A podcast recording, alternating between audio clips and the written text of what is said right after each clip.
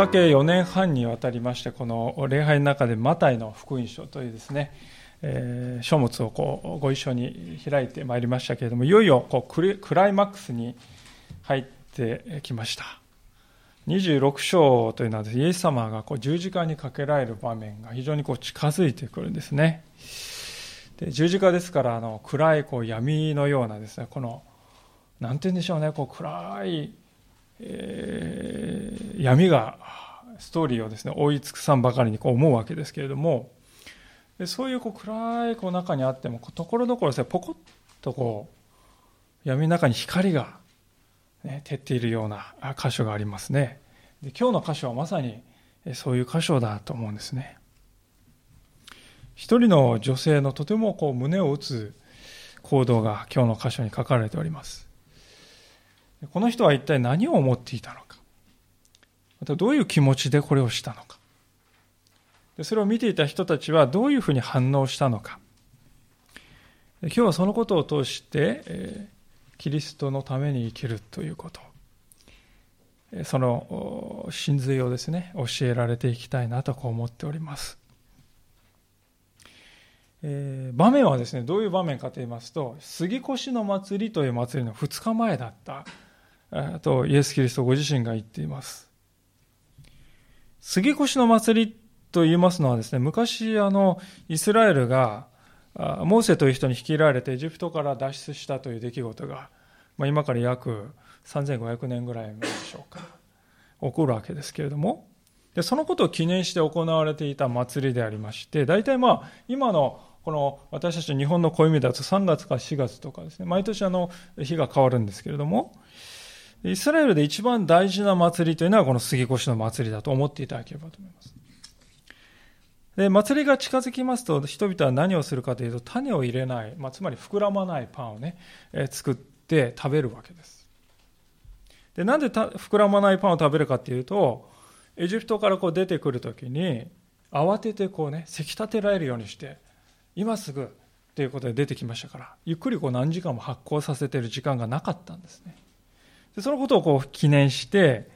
えー、種を入れないパンを食べます。で、その祭りがこう最高潮に達するのは、木曜日の晩のことでありまして、子羊をですね、こう、ほふって、そして家族で共に食べるということをします。で、あの、レオナルド・ダ・ヴィンチなどが最後の晩餐というですね、あの絵を描いたりしてますけれども、あの場面というのはまさに今の杉越の祭りのこの食卓の場面を書いているわけですね。弟子たちと共にイエス様が食べた場面ですね。でこれまたあの先ほどこうエジプトをイスラエルが出るときに子羊をこうほふってその血をですね鴨居に塗りつけなさい。そうすると災いがその家を通り過ぎていくだろうと、まあ、そういうふうに神様は言ってくださったんですけども。でそのことを記念して行うわけですね。イエス様が今日の箇所で私はこの後十字架につけられる引き渡される犯罪人のようにして引き渡されると言ったのは今申し上げた杉越の食事の2日前のことであります。明らかにここでですからイエス様はご自自分自身のこととこの杉越の行事ということを関連づけて語っているんですよね。つまりイエス様は、私はあの杉越のほふられた子羊のように、そのように十字架にかけられるよと、そういうわけであります。かつて、子羊の血を先ほど言いましたように塗った家を、家が災いを免れて通り抜けていった、通り過ぎていったということがあったわけですけど、まさにそのように、イエス・キリストが十字架につけられて血をこう流す。でその流されたイエス様が流してくださった血また命が私たちを罪から救い出すんだと。イエス様はそう言いたいんだと思うんですね。まあこんなですねででことをいきなり弟子たちにこう言われて弟子たちがどういうふうに反応したかというのは、まあ、聖書の中に書いてないわけですけどもしかし裏で起こっていたことをねその後聖書は書いておりますね。ちょうどエルサレムの町の真ん中で秘密会議が行われていたんだと。そこに大祭司とか、祭司とか長老たちとか、イスラエルのつまり指導的な人たちが集っていて何を話してたかというと、どうやってこうイエスをね、亡き者にしてやろうかって話をですね、策を練っているわけですよね。で、結局彼らはこの祭りの終わってしまうと、イエスがエルサレムから行ってしまったら困る。でも、祭りがあって、こう、ボルテージ上がってきてる時にね、みんながこう見てる目の前で、イエス、イエスを捉えて、そして引っ張っていくと、何が起こるかわからないぞ。だからこの祭りの間のに、こうこっそりと陥れて始末するほかなかろうっていうようなことをいろいろ話している場面が、この3節から5節のところに書いているわけですね。まさにこう闇ですよね。でこういかにして人を葬り去ろうかっていうですね謀略を練っているこう本当にこう人間のこの罪の部分がこう黒黒く出ている場面だと思うんですね。でちょうど彼らがしかしそういう策略を練ったその策略によってイエス・キリストが言った通りのことが起こるんですよね。つまり杉越の子羊としてイエス・キリストが十字架にかけられて命を落とす。それによって人類は救われると。罪からの救いが成し遂げられる。イエス・キリストは言うわけですけど。それがこの裏でねこう話し合っている人たちのこの何て言うんでしょうね策略によって実現していくっていうことなんですよね。非常にこう皮肉でありますけれども。しかしこのことの背後にも神様が全てを支配しておられるということを聖書が語っているんではないかと思うんですね。でそういうこう非常にこう暗い、え書き出しから始まるんですけれども一転して、えー、場面が次に移るんですね。ベタニアという村のに移っていきますね。え、ベタニアというのはエルサレムのすぐあの東にあるもう本当目と鼻の先です。で、そこにある村で、イエス様がこうエルサレムにやってきた時はいつもこのベタニア村に泊まってました。で特にこのベタニア村には3兄弟が住んでまして、マリアとマルタとラザロっていう仲の良い3兄弟が住んでいて、その家によく泊まってたんですね。しかし、この今日の箇所の出来事が起こったのは、まあ、そのマリア、マルタの家じゃない、えー、シモンという人の家だったと書いてますよね。雷病の人って書いてます。当時、雷病の人っていうのはこう、人々から遠ざけられていましたので、人を招いたり、食事とか呼んだりできないんですけれども、このシモンという人は呼んでるわけですから、まあ、多分イエス様がこの雷病を癒してあげたんだと思うんですよね。ですから、シモンにとってはこのイエスという人はこう恩人なんです。恩人のこうイエス様を招いて一緒に食事をしてもてなしたいっていうそういう思いでまあ何て言うんでしょうパーティーというか宴会というか食事会が広がれ開かれていたんですねちょうどこう杉越の祭りで賑やかな時ですからぜひもてなしたいっていうことでみんな招かれていたわけですで招かれた家で大体食事する時どうするかっていうと、まあ、あのさっき言ったダ・ヴィンチのあの最後の晩餐だとみんなテーブルにこう座ってますけどもあれは本当じゃないですね。このイスラエルの当時はテーブルなんかありませんでね、床にこう寝そべってですね、それやってこうやって食べるんですよね。みんなこう寝そべって食べるのが正式なスタイルなんです。テーブルに座って、椅子に座っているわけじゃないんですね。でそこにこう12人の弟子たちとイエス様とこのホストのシモンとその家族みんながいるわけです。からかなり大きな部屋で。でそこにこう寝そべって、まあ、和気あいあいとこう話し合いながら食事していたんですね。でそういう雰囲気だと皆さん想像してください。でそこである事件が起こったんだというんですね。7節に書いてありますけれども一人の女が大変高価な香油の入った石膏の壺を持って身元に来て食卓についておられたイエスの頭に香油を注いだとこう書いてあります。この女の人が注いだ香油ってのは大変高価だとちょっとこうアバウトに書いてありますけれどもあの、この同じことをですね、ヨハネの福音書という別のところにも書いてあるんですが、そこを見るともう少し詳しく書いてありました。この交友はですね、先ほど言いましたマリアという人が持っていた。でこの交友はナルドの交友と呼ばれていまして、当時の価値でもですね、300デナリはあったと。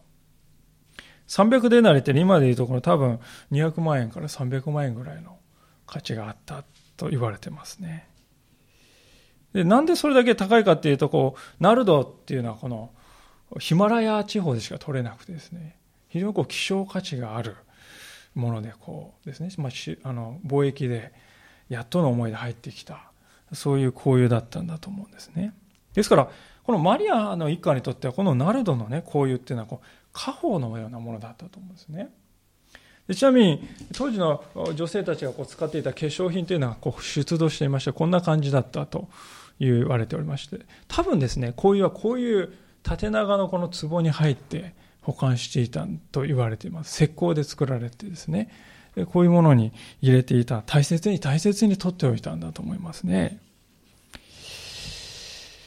で、当時ですね、人をこう呼んだ時には礼儀としてあることをするのが礼儀だったんですね。頭にそれは香油をこう少し塗ってあげるっていうのが礼儀だったんですね。マナーなんですね。えー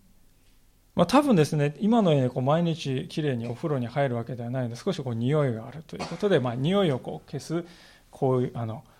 香水のようなものとして差し上げるっていうのがマナーだったと思う。ですから、この今日の箇所の出来事を見ている人も多分、マリアが来たな、多分イエス様にね、こういう頭少しね、塗ってあげるんだろうなと思ってたんだと思うんですが、ところが、聖書は、ここに、えー、書いてありますけれども、あろうことかイエス様の頭の中で、頭の上で、石膏の壺をこう割ったっていうにね、まあ、この箇所に書いてあるんですけど、ヨハネの福音書を見ると、そういうことをしたって書いてるんですね。で大体量は 300cc ぐらいはあっただろうと。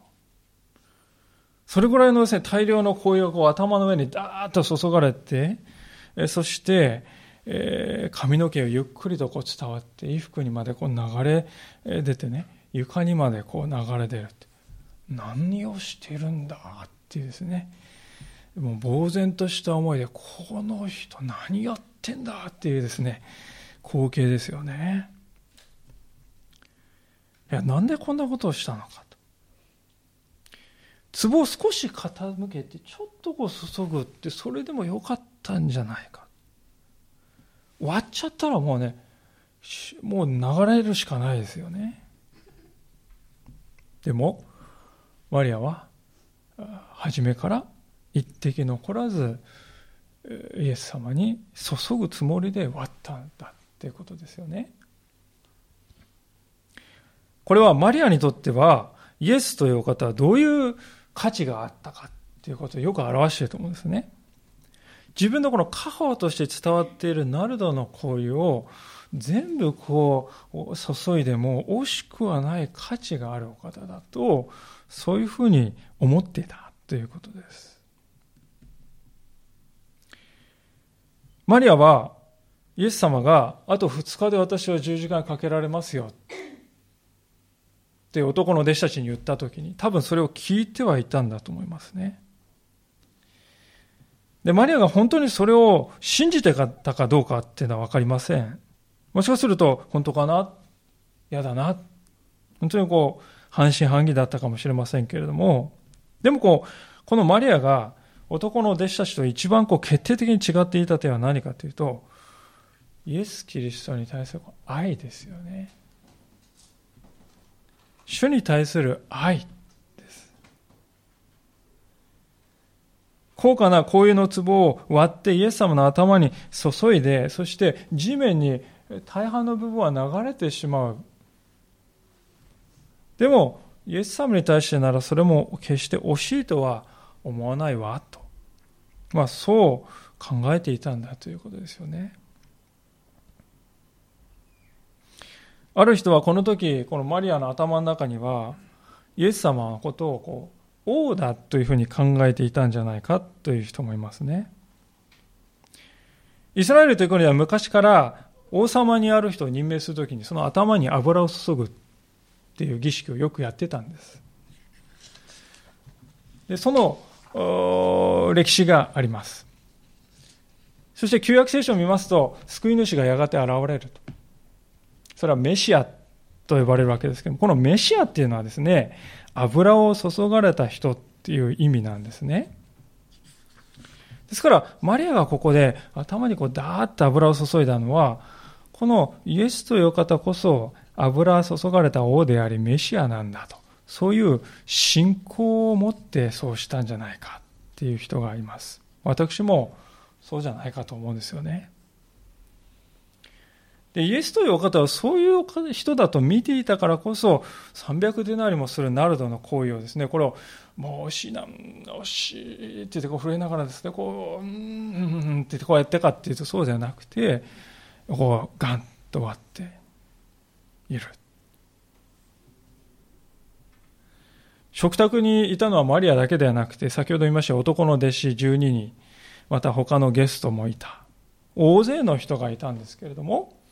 その中でマリアだけがイエスとは一体どういうお方なのかということを知っていた。そしてそのイエス様のもとに自分が持っている一番最上のものを持って近づいていって、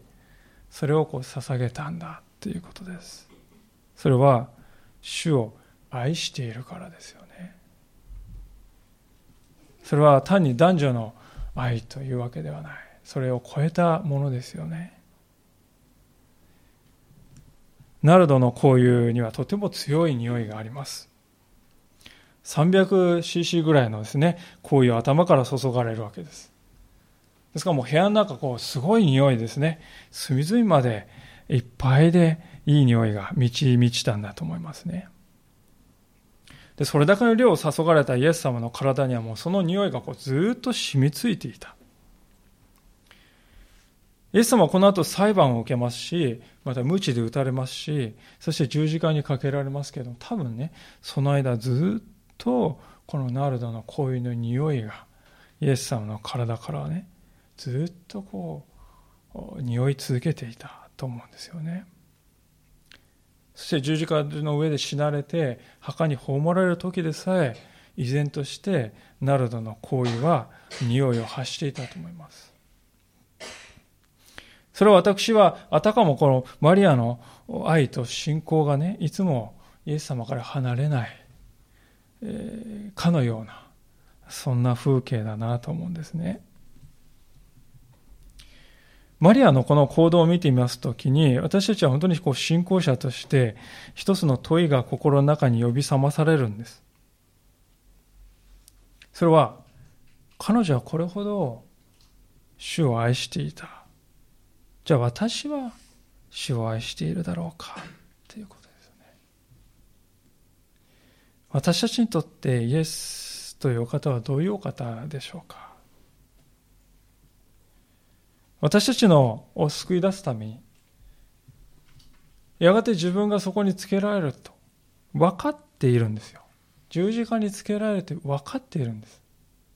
二日後に私は十字架につけられるとはっきり言って分かっていてそこから逃げないで、一歩また一歩と歩んでいくんですね。その方の姿は私たちの心の中にどういうふうにこう映っているだろうかと。私はイエス様のために何ができるんだろうか。そう考えたことがあるだろうかと。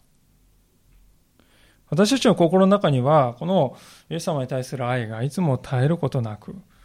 流れているだろうか。マリアの姿を見るとき、本当にこの深くその部分を探られるような気がいたします。さあ、場は多分ですね、みんなこうあっけに取られて静まり返ってたと思います。ピャーっとですね。で、多分その間数十秒だったか数分だったか分かんないんですけども、沈黙を破る人が現れたんですね。それはすごいことをしたっていう拍手かと思いきや反対に鋭い非難の言葉だったって8節に書いてありますね。8節ですが弟子たちはこれを見て憤慨していった何のためにこんな無駄なことをするのかこの紅葉なら高く売れて貧しい人たちに施しができたのにっていうんですよね。まあ、ここには書いてありませんけども、先ほど来言っております、ヨハネにも同じ内容のことが書いてある。そこを見ると、唇を切った人がわかるんです。それは、イスカリオテのユダという人ですね。イエス・キリストの後に裏切るその人であります。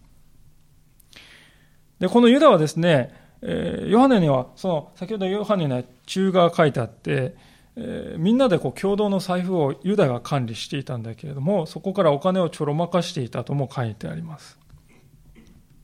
非常にこうですからお金にうるさい人だったんだと思うんですね。で、その彼の頭の中で素早くこう、その行為を見て計算が働いたんだと思うんですね。あれは300デナリはあるぞ。なんということだ。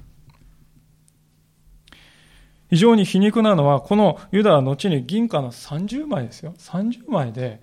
イエス・キリストを裏切って売り売り渡すことになるんですね。銀貨30枚に目がくらんだ人が300デナリの行為を捧げた女性を非難しているんです。人間は本当に悲しい生き物だと思います。自分が本当にこの30枚の銀貨に目がくらんで、3年半も一緒に過ごしてきたイエス様を裏切ろうとしているのに、それなのに、イエス様、そのイエス様に対して本当に真実を尽くした女性はもう、こっぴどくですね、非難してるんですね。本当にこう、人間というのは自分の心を隠してしまう。矛盾を隠してしまう。そんなものなんだなと思います。じゃあ、ユダだけがですね、一人でこう言い張ってたかっていうと、そうではなくて、他の弟子たちもですね、えー、言ったんだと。複数形で、そうだそうだって言い出したって書いてますよね。でそれまでこう和やかな、和気あいあいとした食卓だったの。こう一変してですね、大の男たちが寄ってたかってね、一人の女性を吊るし上げているという、悲惨な雰囲気に変わってしまいました。私たちはこの弟子たちを見て大人げないなと思うかもしれませんけれども、まあ、彼らの名誉のために少し上場酌量の処置も余地もあるなということを申し上げたいと思いますが、この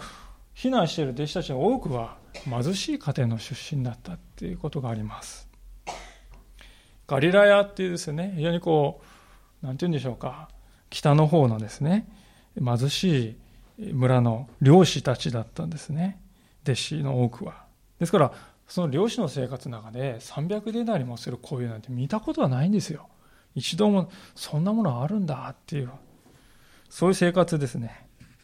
でそういう生活をしています彼らからは、そういう行為をこう一滴も残らず惜しげもなく注いじゃう人がいるって、これ想像もできないことだったんですよね。ショックを受けるんですね。売り払って貧しい人にあげたらよかったじゃないかって言うと、そうだ、そう、そうだよな。そうだ、そうだって思ってしまうんですね。その金があればうちのあの坊主に腹いっぱい食わせられたのにな。あの人の借金を肩代わりして自由にしてやれたんだ。道端にあらの物乞いの人は路上生活から解放できたじゃないか。自分が貧しい境遇にあるがゆえに、この弟子たちはね、イメージができたんですよね。あそう、あれに使えばよかったんだよ。ですから、決して悪い動機ばかりではない。良い動機もある。貧しい人たちの必要に応えるべきじゃないか。良い動機もあったわけですよね。しかし、もともとそういう良い美徳であるものが、人をこう、裁いてしまうときに、えー、裁くために使われるとき、もうそれは美徳ではなくなってしまうということも事実です。弟子たちはここでマリアが来て、マリアは一体何をやってるんだ？マリアは何を考えてやってるんだ？この出来事にどんな意味があるんだろうか？そのことを考えるよりも、彼らも心はね、いくらかかってんだってそこにですね、注目してしまいましたね。それでも心が奪われてしまった。一番悲しいことは、イエス様はどう感じてんのかなっていうね。それも全然関心がなくなっちゃった。どうでもよくなっちまった。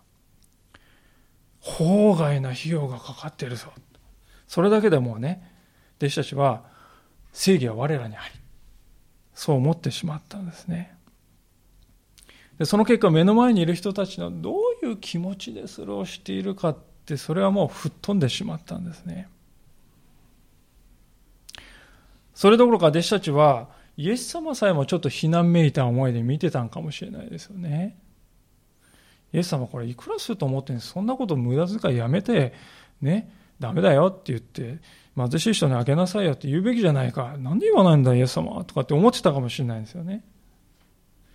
あと2日で、人々の罪のために十字架にかけられて死のうとしているイエス様なのに、そのイエス様に対する共感っていうのはもう全然微塵もなくなってしまった。そういう弟子たちの姿を見ながらね、本当にこうイエス様は寂しい思いを味わってたかもしれないと思いますね。孤独だ。誰もイエス様のことを思っている人はマリア以外にいないんですよね。3年半苦楽を共にしてきた男の弟子たちはもう なんで無駄なことしやがるんだって非難しているんですからね。私はこの避難している弟子たちの姿を見るときですね、あるこの一つの現象を見るように思うんですね。それは効率を追求するあまりに人間が不在になってしまうということですよね。現代にもこの問題っていうのはね、これは今日の会社2000年前の話ですけど、現代にもつながる問題が見え隠れするんじゃないかと思うんです。物事の意味とか、そこに関わっている人たちは心がどうこう、そんなことはいいから、効率や成果は大事とすべきだって、そういう風潮がこの私たちの国の中にも覆ってるんじゃないでしょうか。過労死の問題や、あるいはまた沖縄の問題などがクローズアップされていますけれども、私たちの国は本当にいつの間にかこう人間が不在な社会になってしまったんではないか。そう思うんですね。でその根は私たちの中にもあるんだということです。イエス様は本当に一番最も愛に満ちたお方だったと思うんですけども、その人と3年間一緒に暮らしていた、ね、弟子、行動を共にした弟子たちですらこうなんですよ。こうなってしまうんです。一体どうすればいいんだろうか。何が私たちをそのような落とし穴から守るんだろうかと。一箇所聖書を開きたいと思うんですけれども、えー、旧約聖書の伝道者の書というところに、の7章というところをよろしければ開いていただきたいと思うんですが、えー、第3版の聖書では1109ページです。第2版の方は1017ページが1018ページです。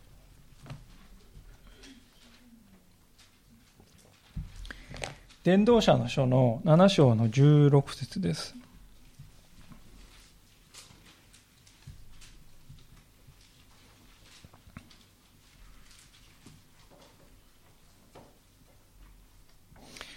お読みします。伝道者の書7章の16節です。あなたは正しすぎてはならない。知恵がありすぎてはならない。なぜあなたは自分を滅ぼそうとするのか。あなたは正しすぎてはならない。知恵がありすぎてはならない。なぜあなたは自分を滅ぼそうとするのか。非常にこう不思議な言葉なんですけど、皆さんこれ皮肉であります。皮肉ですから、正義とかそんなね、陳腐なもんって言ってるわけじゃないんですよ。知恵そんなもん無価値だって言ってるわけじゃないですね。これは何を言ってるかというと、人間というものはこう正義を追い求めるあまり、一番大切なことが何かが見えなくなってしまうことがあるんだよと。だから気をつけなさいって言ってるんですね。今日の箇所を見ると、まさにわかるんじゃないでしょうか。弟子たちが非難します。これ貧しい人にやるべきだ。これは皆さん正義ですよ。正しいこと言ってますよ。ですから、イエス様もこの後ね、えー、あなたに言ってること間違ってるとは言わないんです。でも、彼らが言ったその正義っていうのは、それでも偽りの正義なんですよね。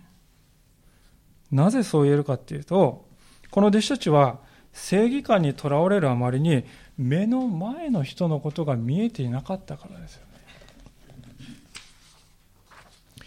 偽りの正義感に心が捉えられてしまうと、人は目の前にいる人のことが見えなくなってしまいます。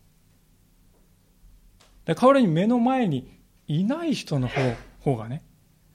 大事な人のように感じてくるんですね。弟子たちを見ればそれはまさにわかるんじゃないでしょうか。目の前にね、いるイエス様とかマリアのことはもうすっ飛んでしまって、その場にいない貧しいな、あのね、第三者のことがこう、重要だ。その方が大事だってなるんですね。で、それはまさに正しすぎる人々じゃないかと思いますね。私たちも実はこれと同じようなことをしているのかもしれませんね。私たちは往々にして目の前にいる家族よりもそこにいない仕事の方がそこにない職場やそこにない、えー、いない同僚たちの方が大事だと優先すべきだというふうな思いになってしまうことがあるんではないかと思うんですね。ですから私たちはこの弟子たちのようなこの正義の言葉には本当にこうある時ある面で注意が必要じゃないかと思います何も間違ったこと言ってないですよでも私たちが今日の箇所から一番学ぶべきことはもし誰かそういうような火の打ちどころのない正義を言ったら気をつけた方がいいっていうことですねなぜかというとその火の打ちどころない正義を言う人はもしかすると目の前にいる人から目をそらしているのかもしれません。いやむしろ目の前にいる人を無視しても済むように方便として正義を語っている。そういうことさえあるかもしれない。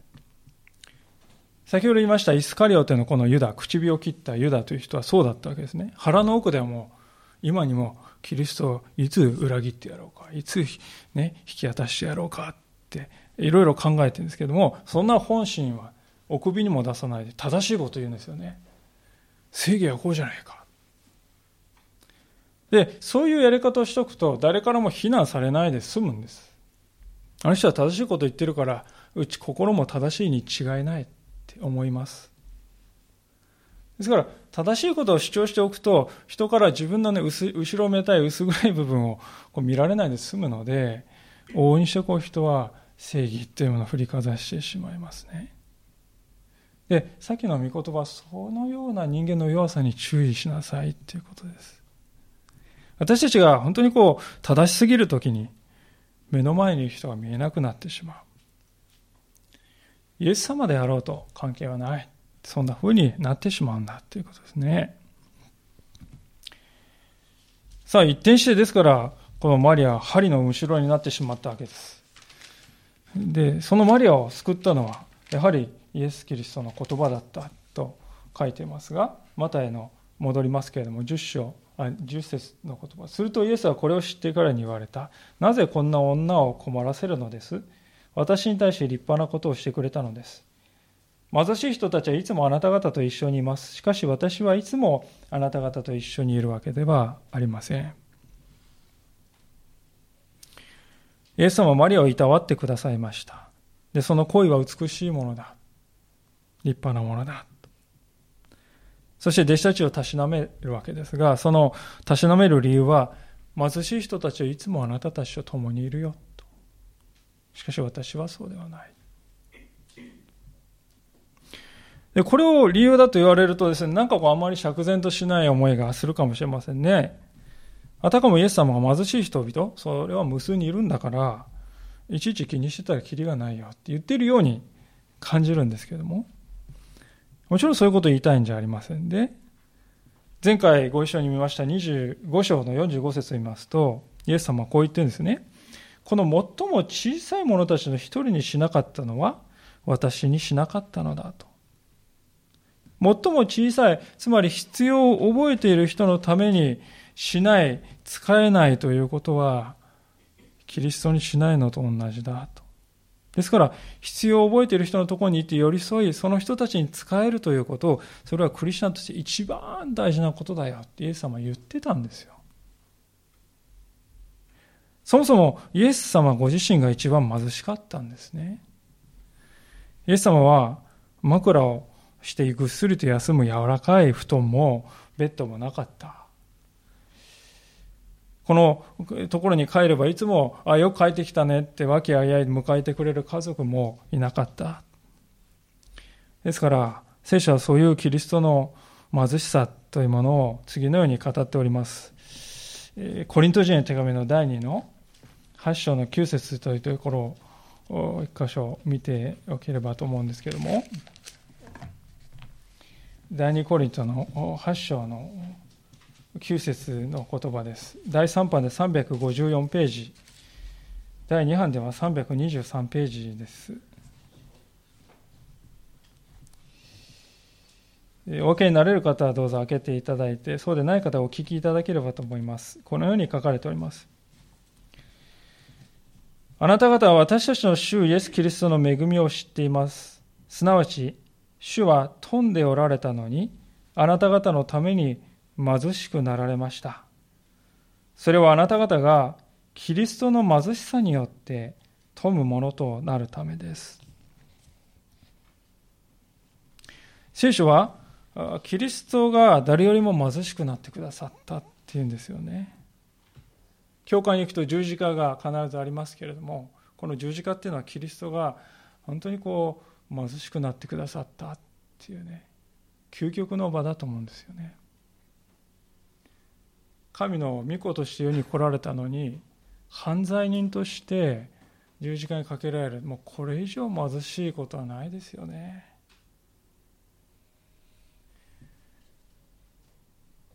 弟子たちはこの行為を無駄にするじゃなくて貧しい人にあげるべきだと言いましたけど実はイエス・キリストが一番貧しいお方だったんですよね。そのことに気がつかなかったわけです。イエス様の時代に限らず必要を覚えている人たちはいつも私たちの周りにいつも絶えることなくおられます。ですからその人たちを思いやることは私たちの特別なことではなくて日々の技であるべきだと普通のことであってほしいとそれがねイエス様が貧しい人たちはいつもあなたたちと共にいる。その人たちと共に歩むことがいつもあなたたちの日常であってほしいとイエス様は言ったわけですね。でそのようにこう日常の技であるということはじゃあそれ以外のことは一切したいかんしちゃいかんっていうそういう意味ではないですよね。例えば皆さんもう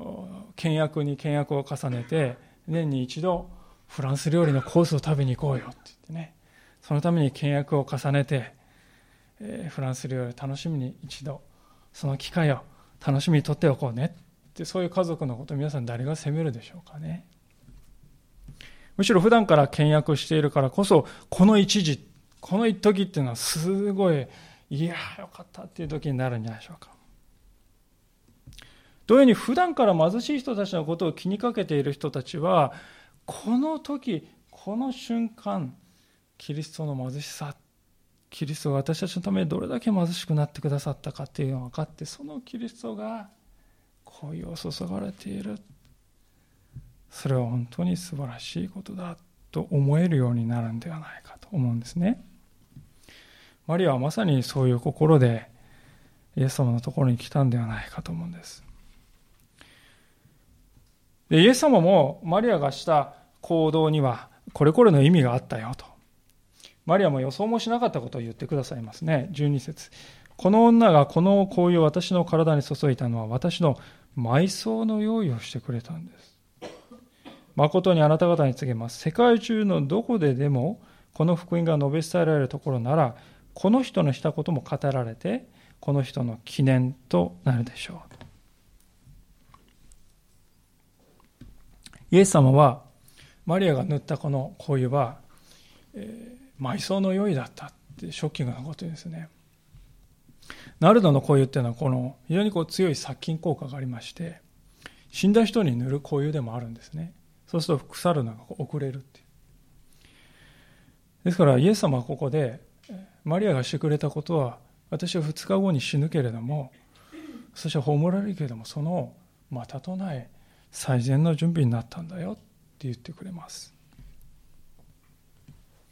十字架系っていうのはきれいな場所ではありませんで犯罪人のね、えー、がつけられるところでありますから犯罪人っていうのはですね死んだ人に死んだ時にこうきれいに何かするとか許されないですよね。ですからイエス様の体に油を死んだ後に塗るっていうねそういう機会っていうのはもうこの瞬間しかないんだっていうことですね。歴史上この時にこの場所以外にイエス様が油注がれたメシアとして、えー、油を注がれると。そういうお方になるというそういうチャンスはなかった。ですからマリアはその機会を生かしたわけです。結局このイエス・キリストの死というのは歴史上一度しかないわけです。人類の歴史の中で一度しかない瞬間ですが、その瞬間のために全てを注ぎ出してそこに近づいていくのか、それともそういう人類の歴史の中で一度しかないそういう機会を毎日のようにあるその機会。貧しい人たちにと接する毎日のようにある機会。その一つの価値もないこととして見なすのかと。どういう選択を私たちはしてしようとしているんですかとこの物語は私たちに問うていると思います全体を通してこの話は、時にこう馬鹿げているように思いますねイエス様のためにでも何かをするっていうことは時にこういうふうに見える時もあるんですね。愚かじゃないですか。馬鹿げてるんじゃないかとしか思えない時もあるんですね。でも、その馬鹿げたことを実際に行った人のことが2000年の時を経てね、世界中で聖書を読む全ての人にこうこの記事は目に留まります。心に染み渡りますね。ですから、愚かで馬鹿げたことをやらかしたに見えるんだけども、その結果が全ての世界中で記憶される行為になったという、非常にこう逆説がここにあると思います。実際、2017年1月1日に私たち、このところを、ね、日本で読んで、彼女のした2000年前の行動を思い返すことができますよね。感動を持って思い返すことができます。ある人はこう言いました。事前行為はすぐに忘れられるだろう。しかし、愛の浪費は忘れられることはないと。そう言いました。その通りだと思うんですね。イエス様のために捧げられた犠牲っていうのは、それがどれだけ人間の目に無価値で無駄に見えたと思っても、見えたとしても決して忘れられないんですよ。全てが覚えられるっていうことです。私たちがイエス様のためにしなかったことっていうのはやがてはね、消えていきますよね。オリンピックで金メダルを取ったとしても、次のオリンピックの時に、前の大会のオリンピックの金メダリストが覚えられているかっていうと、覚えられていないし、まして20年、30年前の金メダリストを誰が記憶しているだろうか。私たちは本当にこう、成し遂げたと思っていることもやがては失われていくものです。しかし、イエス様のためにした何かっていうのは覚えられているんですね。一つも忘れられないんです。ですから私たちはこの年、イエス様のために、えー、石膏の壺をあげて、開けて、イエス様に注ぐ、そういうものになりたいなと思います。で結局それが残るということですよね。一箇所最後に聖書を開けてこのお話を今日のお話を閉じたいと思いますがコリント人手紙の13章の13節の言葉であります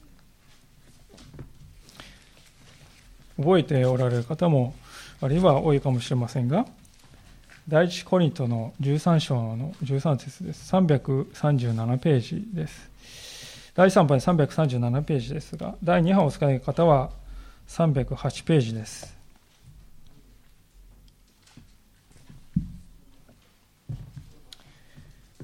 第一コリントの13章の13節それでは読ませていただきます。こういうわけでいつまでも残るものは信仰と希望と愛です。その中で一番優れているのは愛です。主に対する愛、それは時を経ても永遠に覚えられ残るものだ。そのことを覚えて一言ともに祈りたいと思います。